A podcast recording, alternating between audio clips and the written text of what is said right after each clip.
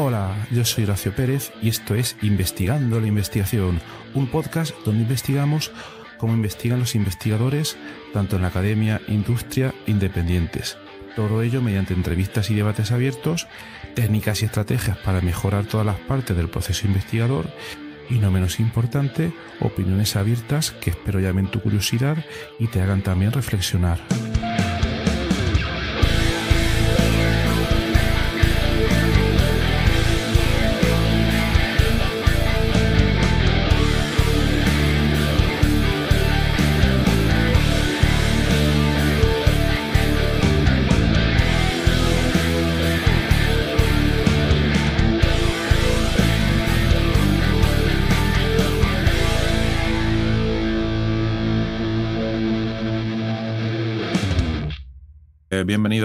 A otro episodio del podcast Investigando la Investigación. Hoy tenemos el placer de hacer un episodio muy especial. Tenemos de invitado a Pablo Pelegrín Vivancos. Hola Pablo, buenas, ¿qué tal? Hola, buenos días. Muchas gracias por la invitación. Gracias a ti. Eh, en el episodio de hoy eh, vamos a hablar de una red de investigación en torno al inflamasoma es un proyecto que vamos a desgranar un poco en este capítulo y donde eh, vamos a hablar de lo que es el inflamasoma, un poco de la investigación que ha desarrollado Pablo, que es el que lidera este proyecto, y también vamos a mencionar en qué consiste esta red. Entonces, lo primero sería, Pablo, si te puedes presentar un poco, comentarnos quién eres, a qué te dedicas.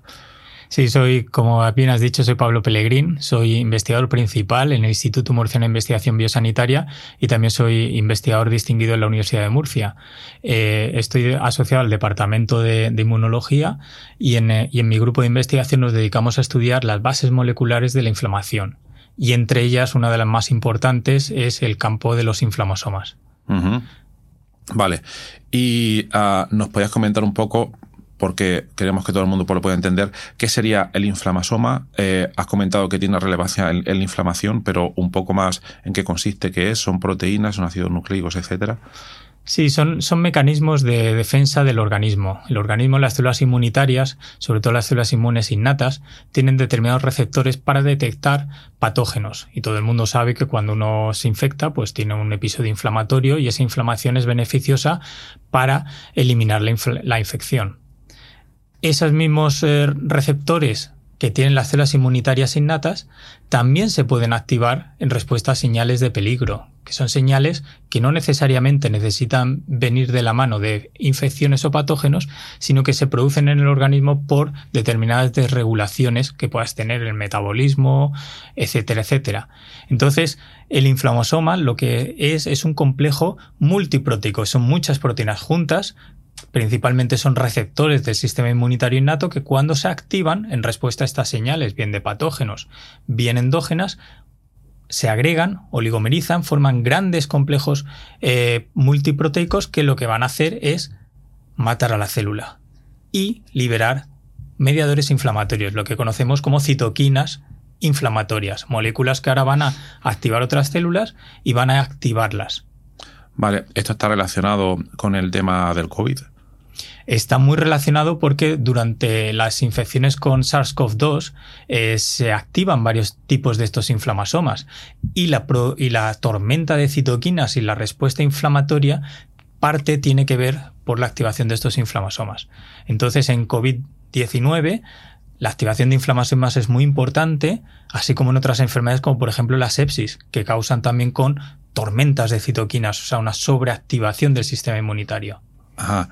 Y ah, si nos puedes comentar un poco más en detalle qué, es la sepsis y luego me, da la impresión uh, que aquí hay muchas enfermedades mm, involucradas, por si podías comentar un poco más para que la gente tenga una idea, porque parece que está involucrado en muchos contextos, ¿no? Al estar relacionado con el sistema inmunitario, pueden haber muchas enfermedades que, dependen de esto, ¿no? Sí, claro, por supuesto.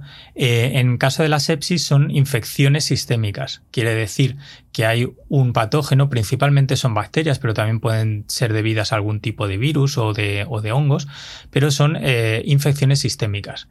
En estas infecciones sistémicas, de nuevo, la bacteria, por ejemplo, se disemina por el torrente sanguíneo, hay productos bacterianos dentro del organismo y eso hace una sobreactivación del sistema inmune. de forma similar a cuando que ocurre con los casos más graves de COVID-19.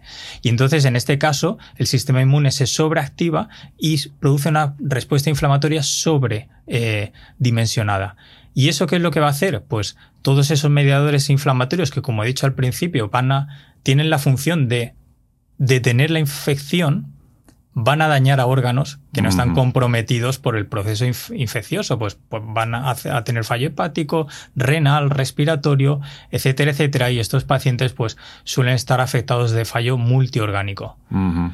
Entonces, todo el tema de, los, de, la activación de receptores del sistema inmune innato, como es el caso de los inflamasomas, está altamente implicado cuando tenemos infecciones. Pero nos dimos cuenta de forma muy temprana en el, cuando, cuando el campo se generó, porque los inflamasomas estamos hablando que se describieron en 2013.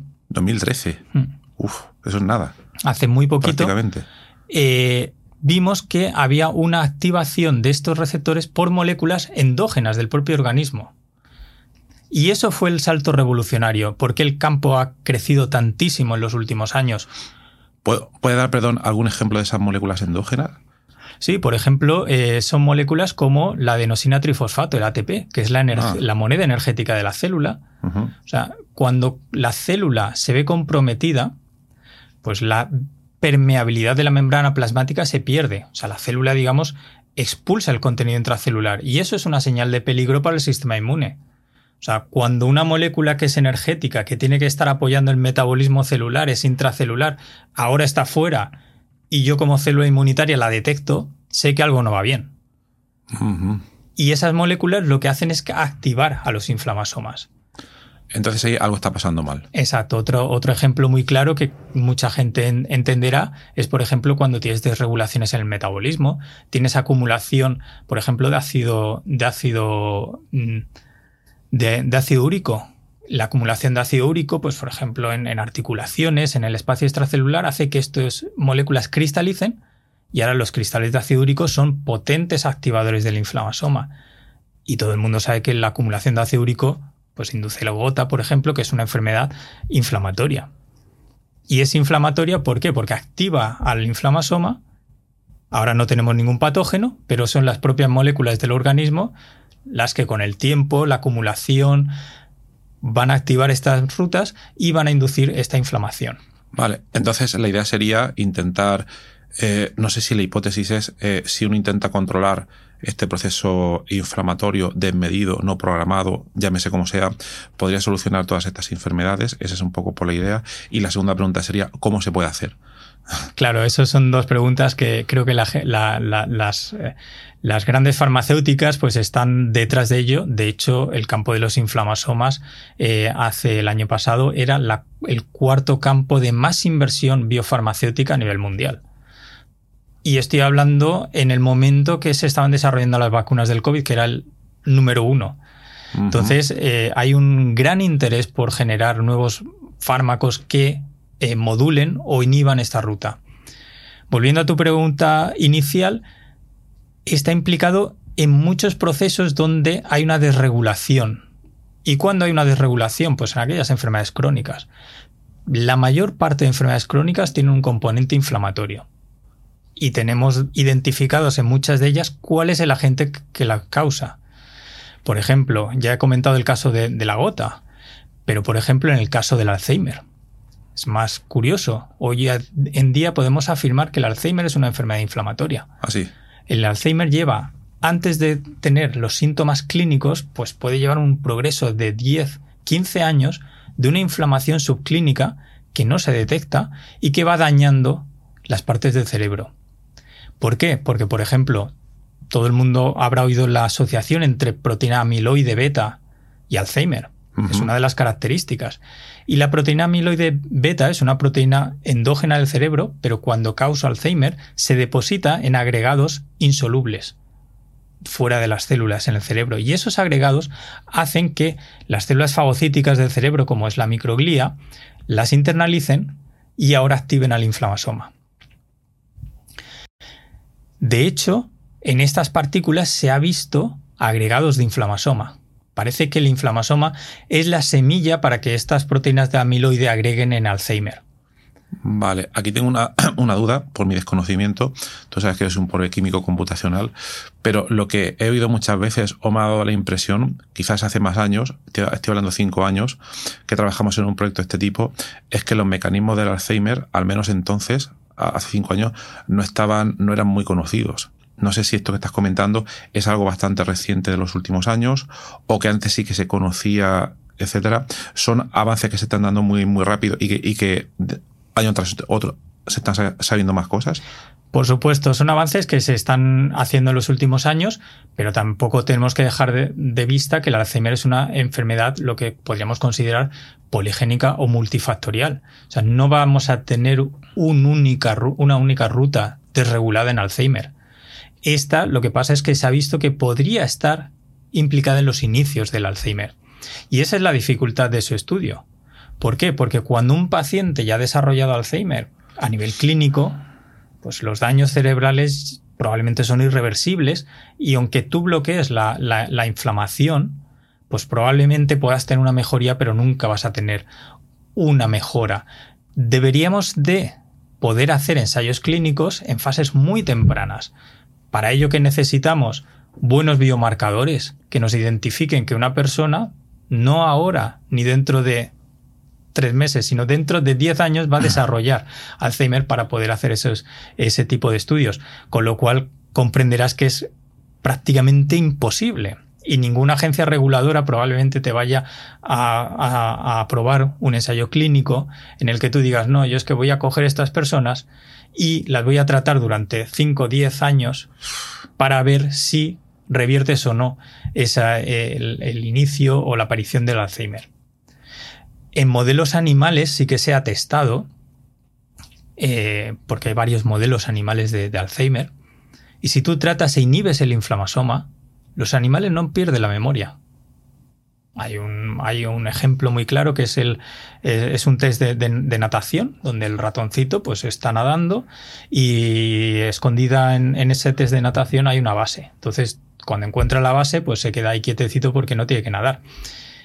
Los ratones que desarrollan Alzheimer nunca se acuerdan de dónde está la base. Están nadando de forma eh, aleatoria cada vez que las pones en la piscina. Los que no tienen Alzheimer, a la segunda vez que los echas a la, piscinita, saben dónde ir a la, a, la, base. Pues ratones con Alzheimer, que no recuerdan dónde está la base, tú los tratas, inhibes eh, el inflamasoma en el RP3 y recuerdan dónde está la base. Impresionante. Totalmente. Impresionante. Pero a mí me da la impresión, desde mi desconocimiento, por lo que comentas, uno de los problemas, veo dos problemas en este caso. Uno, el hacer ese, poder hacer ese prediagnóstico, a tener algunos biomarcadores, que supongo que se está avanzando en eso, se están intentando hacer cosas, ¿no? A mí me suenan algunos proyectos relacionados con inteligencia artificial, pero luego, eh, ¿por qué ponen tantas trabas? ¿Es posible que hayan demasiadas trabas desde las agencias regulatorias para poder hacer estas cosas? Eh, hay trabas en el sentido de, hacer un ensayo clínico mm, a muchos años vista, con un fármaco que probablemente sea experimental, que no sabes efectos secundarios. Pero también hay trabas a nivel económico y trabas a nivel de quién va a subvencionar ese tipo de ensayos porque las empresas farmacéuticas tienen un límite y, quieren un, retorno pues relativamente rápido en el sentido de sacar un fármaco y poder eh, que esté autorizado. Entonces eh, hay trabas a muchos niveles eh, para este tipo de enfermedades.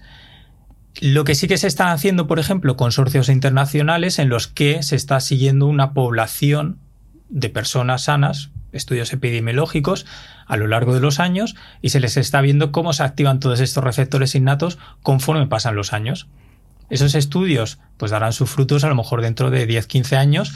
Sabremos que ahora sí que hemos podido identificar una corte de pacientes que han ido por aquí y otra que han ido por otra dirección. Pero claro, cuando eso se analice, pues a lo mejor ya hay más base para decir, vale, ahora me voy atrás de nuevo y veo a ver estos pacientes eh, en estado muy temprano como estaban, si es que estaban en algún... Claro, claro. Eh, bueno, está, está bastante claro la importancia que tiene el inflamasoma en muchas enfermedades. No sé si quieres comentar alguna otra enfermedad más que sea relevante. No sé si me suena haber oído implicación en el Parkinson también. Sí, también, también. En, en, Parkinson, en enfermedades neurodegenerativas, Alzheimer y Parkinson son los que principalmente se están estudiando. Lo que pasa es que también, por ejemplo, podemos incluir eh, a la esclerosis múltiple, por ejemplo. Eh, recientemente nosotros tuvimos un trabajo en colaboración con el doctor Como, Abella del de, Valdebrón de Barcelona, en el que vimos que determinados pacientes de, esclerosis múltiple que no respondían a fármacos después de seis meses, pues tenían una elevada activación del inflamasoma, eh, de, uno, de los inflamasomas en concreto. Entonces también sirve este tipo de, estudios para ver qué pacientes van a responder o no a terapias que hay actualmente en la clínica. Porque si el médico, en vez de esperar seis meses a ver si el paciente responde o no responde, lo puede saber a las dos semanas, pues ya puede cambiar la, estrategia terapéutica. Totalmente. Entonces está clara la relevancia. Seguro que podías contar muchas más enfermedades dónde está, pero por, sintetizar un poco. Vale. Entonces la siguiente pregunta sería, ¿qué herramientas hay para intentar controlar o solucionar estos problemas con los inflamasomas a grosso modo. ¿Qué herramientas, o mejor dicho, primero, qué aproximaciones se pueden hacer y luego de todas ellas, si hay algunas que estén a, día de hoy más cerca de, la clínica que, pues, que otras?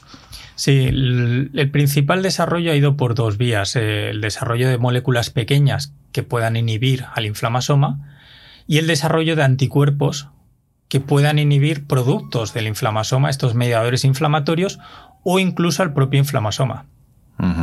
Entonces, por ejemplo, a nivel de anticuerpos está mucho más evolucionado el campo. Hay anticuerpos ya en la clínica que se están estudiando, en, eh, se están aplicando en, en, artritis reumatoide y en otras enfermedades inflamatorias y también en síndromes autoinflamatorios raros. En síndromes que tienen mutaciones, y las sabemos, en genes del inflamasoma y tienen una activación constitutiva de estas rutas. Estas personas cada cierto tiempo tienen episodios inflamatorios. Entonces, cuando las tratamos con bloqueantes que bloquean las citoquinas que producen el inflamasoma, el paciente está prácticamente normal. O es una persona normal. Y por el otra parte, eh, todos sabemos la desventaja, entre comillas, de los biológicos, pues que hay que administrarlos por vías eh, parentales, subcutáneas, intramuscular.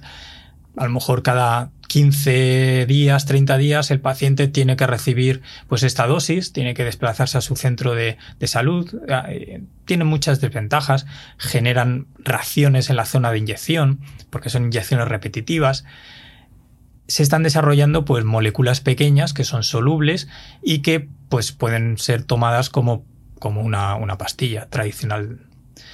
En ese caso, hay moléculas que ya están en fase clínica, a las primeras están ya en fase 2, las, hay muchas que están entrando en fase 1 y actualmente pues pueden haber cinco, entre 5 y 7 ensayos clínicos activos a nivel mundial para distintas enfermedades, pero ya os digo que las la mayoría están en fase 1, por tanto están viendo la, tolerabilidad, la toxicidad, etcétera, etcétera. Pero muchas de ellas ya están entrando en fase 2. Una muy, muy, en concreto ha entrado con pacientes, como os digo, que tienen mutaciones en el inflamasoma. Son pacientes, yo siempre lo digo, es como una corte prueba de concepto, porque son pacientes que sí o sí sabes que tienen afectada esa ruta y ya parece que están dando los primeros eh, resultados beneficiosos. Hay otro tipo de, afecciones que están entrando en fases 2, pero que todavía están en fase de reclutamiento, de diseño, pues en enfermedad renal crónica y otro tipo de, enfermedades que también podrían ser beneficio, beneficiarse de, de, estos nuevos fármacos. Ajá. Y piensas que has comentado unos cinco ensayos clínicos a nivel mundial. ¿Te parece que son pocos? ¿Te parece que son muchos? ¿Y cuáles podrían ser las razones? Imagino, a ver, es un proyecto complejo donde eh, imagino que esta investigación debe ser abordada por equipos multidisciplinarios, pero ah, mi, curiosidad es que estando las farmacéuticas también detrás, que únicamente hayan cinco ensayos, quiere decir, o, bueno, obviamente también para que se inicie un ensayo clínico deben haber datos de éxito previamente, no te puedes poner a probar cualquier compuesto, pero ¿por qué hay tan relativamente pocos? Porque muchos de ellos están ahora mismo en fase preclínica y son moléculas que están sacando las distintas farmacéuticas que tienen en propiedad. No quieren emplear moléculas que puedan ser competencia o que puedan estar, eh, digámoslo así, comprometidas por patentes previas. Entonces, lo que han hecho las grandes eh, farmacéuticas es desarrollar sus propios compuestos Y claro, tú bien sabes que el desarrollar un compuesto lleva tiempo, desde el diseño químico hasta la validación en células, preclínico, tener todos los permisos para entrar en fases clínicas. Y como te digo, yo creo que es un éxito que ahora mismo en un periodo corto de, tiempo, estamos hablando en cuestión de hace ocho años, no teníamos ninguna molécula, ninguna, y en cuestión de ocho años tenemos ya candidatos en fases 2. Entonces, yo creo que eso, es un gran avance y dentro de poco tendremos muchas más empresas que están desarrollando sus moléculas que entrarán en, clínica. Muchos de ellos para afecciones neurológicas porque son permeables a la barrera hematoencefálica otras de ellas para enfermedades más periféricas y todas ellas eh, se irán eh, desarrollando y entrando poco a poco. Algunas de ellas, pues imagino como todo, saldrán del. se descatalogarán porque tengan algún tipo de toxicidad que no se esperaba o lo que fuera, pero en principio eh, yo creo que es un buen panorama. Y el principal escollo que yo veo es la selección y la estratificación de pacientes en, ensayos fases 2.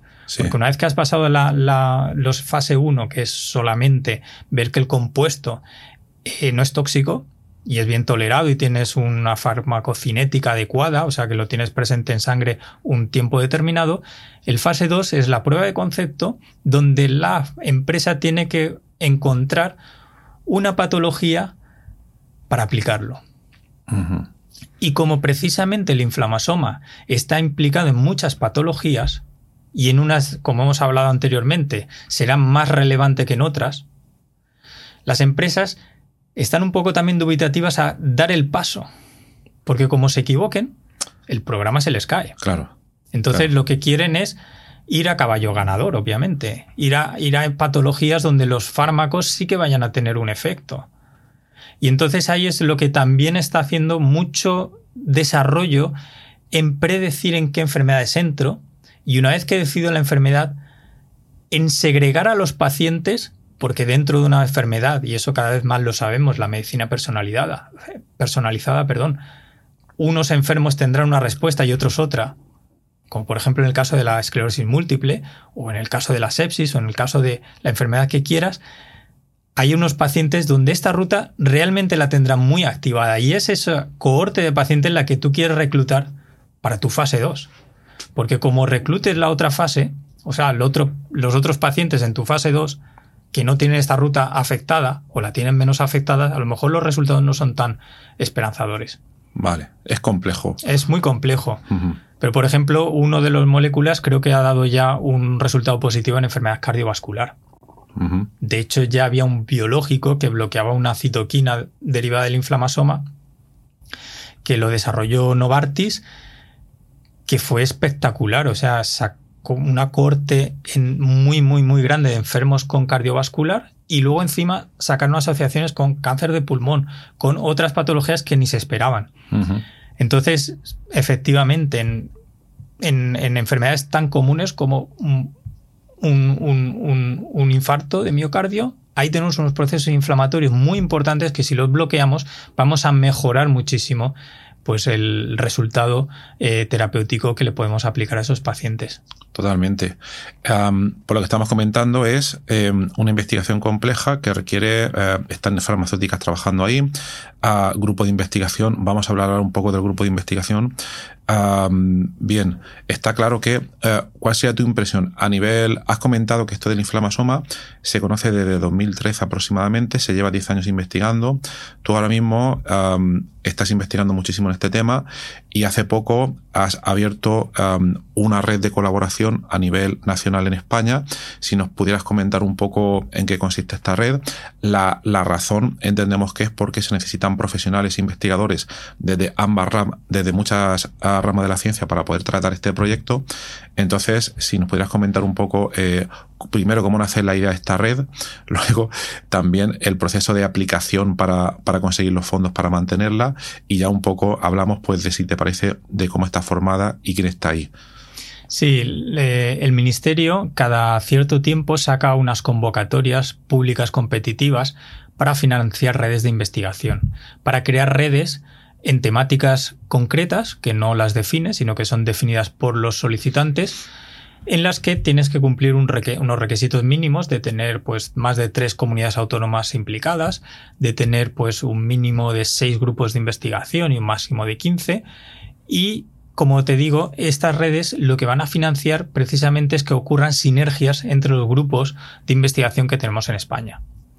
Entonces, pues como normalmente nuestro laboratorio ha sido un laboratorio referencia que hemos cedido muchos, muchas herramientas a otros grupos de investigación nacionales e, e internacionales, me había dado cuenta de que muchos grupos de investigación en España estaban empezando a, trabajar con inflamasomas. Muchos de ellos están sacando resultados muy relevantes, como pues a nivel de fármacos, por ejemplo, o otros a nivel de bases moleculares de estos procesos y creí conveniente y necesaria que se creara una red en torno a todo el tema de los inflamasomas, porque así podemos aunar la fuerza emergente que está teniendo España en este campo. Que, siendo siempre Estados Unidos uno de los países que más eh, investigación en inflamasoma tiene, Europa no se queda detrás. Europa está muy a la vanguardia, sobre todo Alemania. En Alemania hay un hub muy importante de investigadores que trabajan sobre el inflamasoma. De hecho, hay investigadores de mi grupo que ahora están trabajando en Alemania en este campo.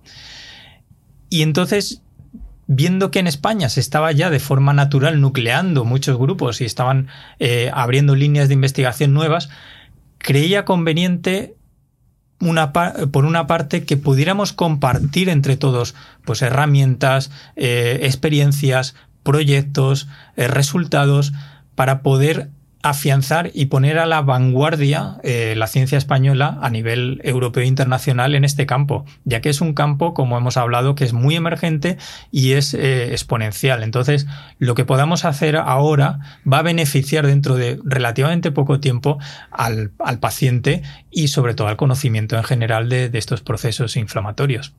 Totalmente, esperemos pues que sí. Entonces, ahora si nos puedes comentar un poco cuál es el título oficial de esta red.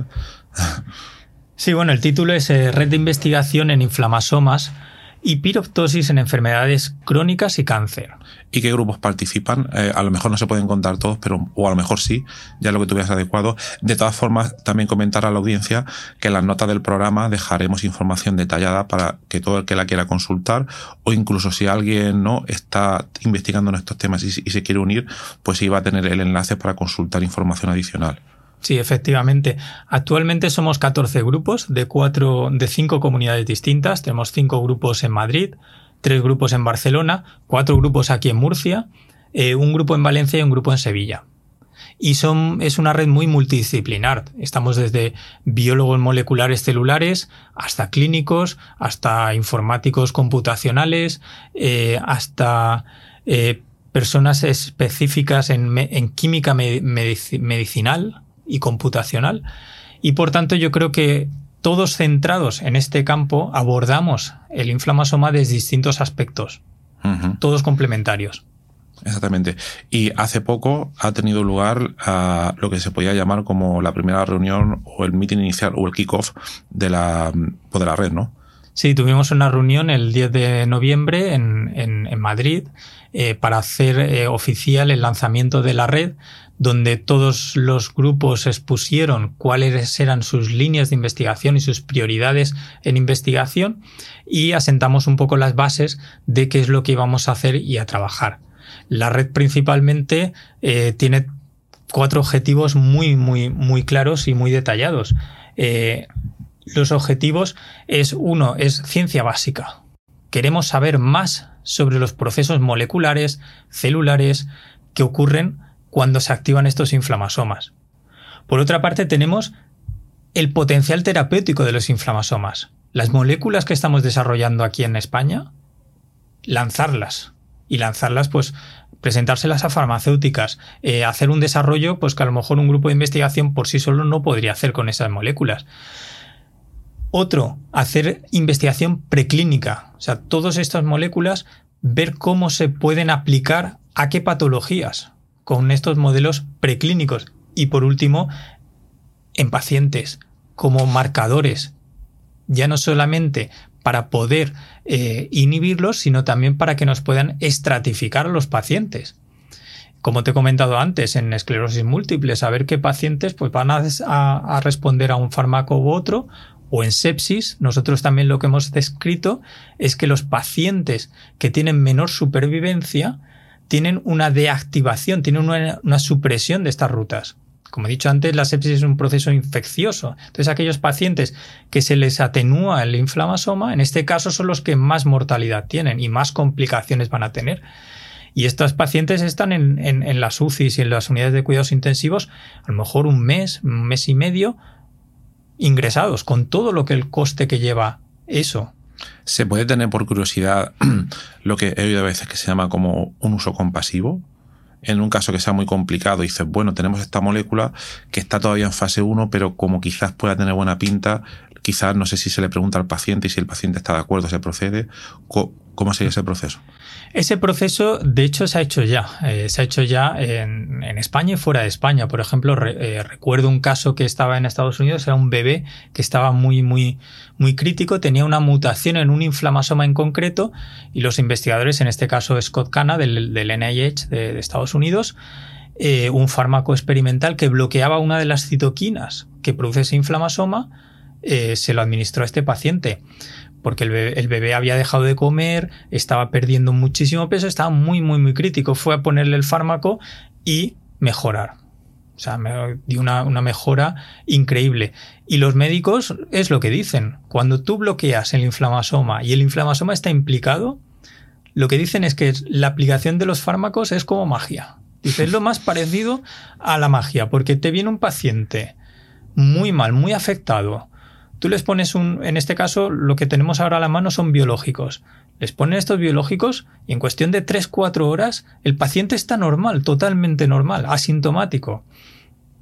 La semana pasada estaba en un congreso de, la primera reunión de enfermedades autoinflamatorias de aquí de la región de Murcia y hablaban de, de qué es lo más parecido a tener una recuperación a tiempo real del paciente mientras estás en tu consulta y salir el paciente totalmente recuperado. Entonces estamos hablando que en este caso para estas enfermedades en concreto son muy, muy, muy específicos y además muy beneficiosos. Y dentro de la red, bueno, has comentado los diversos pilares que hay, investigación básica, preclínica, posible clínica, etcétera. Dentro de las patologías que se tratan, ¿hay alguna preferencia, imagino, por, por, el expertise de los diferentes grupos, por algunas enfermedades en concreto? Sí, principalmente eh, queremos estudiar enfermedades crónicas en general, entre las que se incluyen principalmente eh, pues sepsis, síndromes, eh, síndromes eh, anémicos, eh, síndromes hemostáticos, eh, pero también lo que esta red va a, empezar a, estudiar es el campo de los inflamasomas en cáncer. Porque en cáncer tenemos muy poca investigación realizada en este campo. Los inmunólogos siempre, se han, siempre han ido a investigar más enfermedades del sistema inmune. Y aunque el cáncer y la inmunoterapia en cáncer ahora ha tenido un impacto muy importante. Los procesos inflamatorios por los inflamasomas se conocen muy poco.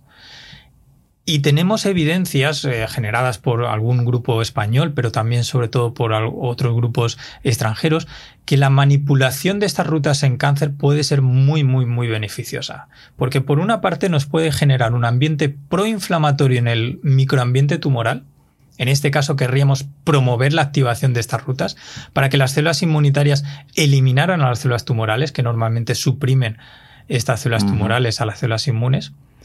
Pero por otra parte podemos modular la función de los inflamasomas en la propia célula tumoral. Y como he dicho al principio, la activación del inflamasoma nos va a llevar a una muerte celular que no se había descrito y que es una muerte celular muy rápida y muy explosiva, muy inflamatoria hay vectores ya de expresión que podemos inducir en células tumorales este tipo de muerte celular. Y ah. podemos, digamos, matar selectivamente a las células tumorales activando rutas aguas abajo del inflamasoma. Esto tiene la pinta de ser una investigación de vanguardia que, por lo que comentas, entre que el inflamasoma se conoce desde hace unos 10 años y que se está estudiando muy poco en cáncer, parece una vía muy prometedora y que se podría decir que quizás esta investigación en España es pionera a nivel mundial. En España tenemos un grupo, de hecho, que está, es perteneciente eh, a, la, a, la, red, que ya estaba estudiando estas rutas en, en, cáncer antes de que se hubieran descrito que inducen esta muerte celular. Ah, Entonces, sí que realmente en España tenemos eh, investigación pionera en este sentido. Súper interesante. Y bueno, hemos hablado de mm, equipo de investigación multidisciplinares que cubren un poco todas las áreas eh, más básicas, preclínica, etcétera. se tiene también la intención en esta red de contar con la industria para su participación en todo el desarrollo. Sí, eh, en la solicitud original obviamente tenemos limitaciones y no se podían incluir eh, socios que fueran eh, industriales, tenían que ser académicos o de centros de investigación, pero nuestra idea sí es acercarnos a la, a la industria, acercarnos a la industria con encuentros específicos que podríamos decir academia-industria, en los que exponer a la industria cuáles son los desarrollos que estamos haciendo y que la industria también nos diga cuáles son sus necesidades. Entonces yo creo que es algo que vamos a ir haciendo reuniones periódicas a lo largo de, la red en las que invitemos a, digamos, eh, empresas clave en el sector para poder colaborar con ellas o poder enlazar algún tipo de eh, investigación conjunta para poder llegar a los, a los pacientes de forma más rápida.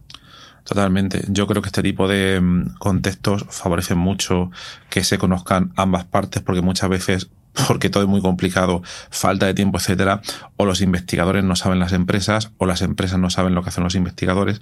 Entonces, esto puede favorecer muchísimo esas sinergias. Vale, entonces por, por preguntarte también, eh, bien, hemos hablado de empresas.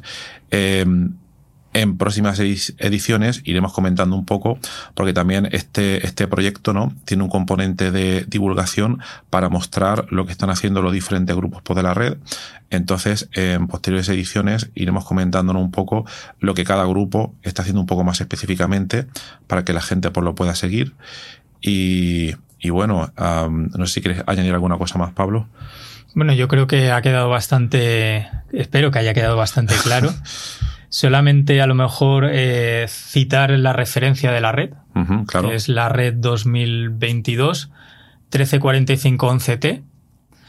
Y, y nada, y que estamos eh, muy ansiosos de ver cómo desarrollamos todas estas sinergias a nivel eh, nacional para por supuesto, luego tener una trascendencia ya no solo a nivel internacional y de ciencia básica, sino que también un impacto claro sobre el bienestar de las personas. Perfecto, muy interesante.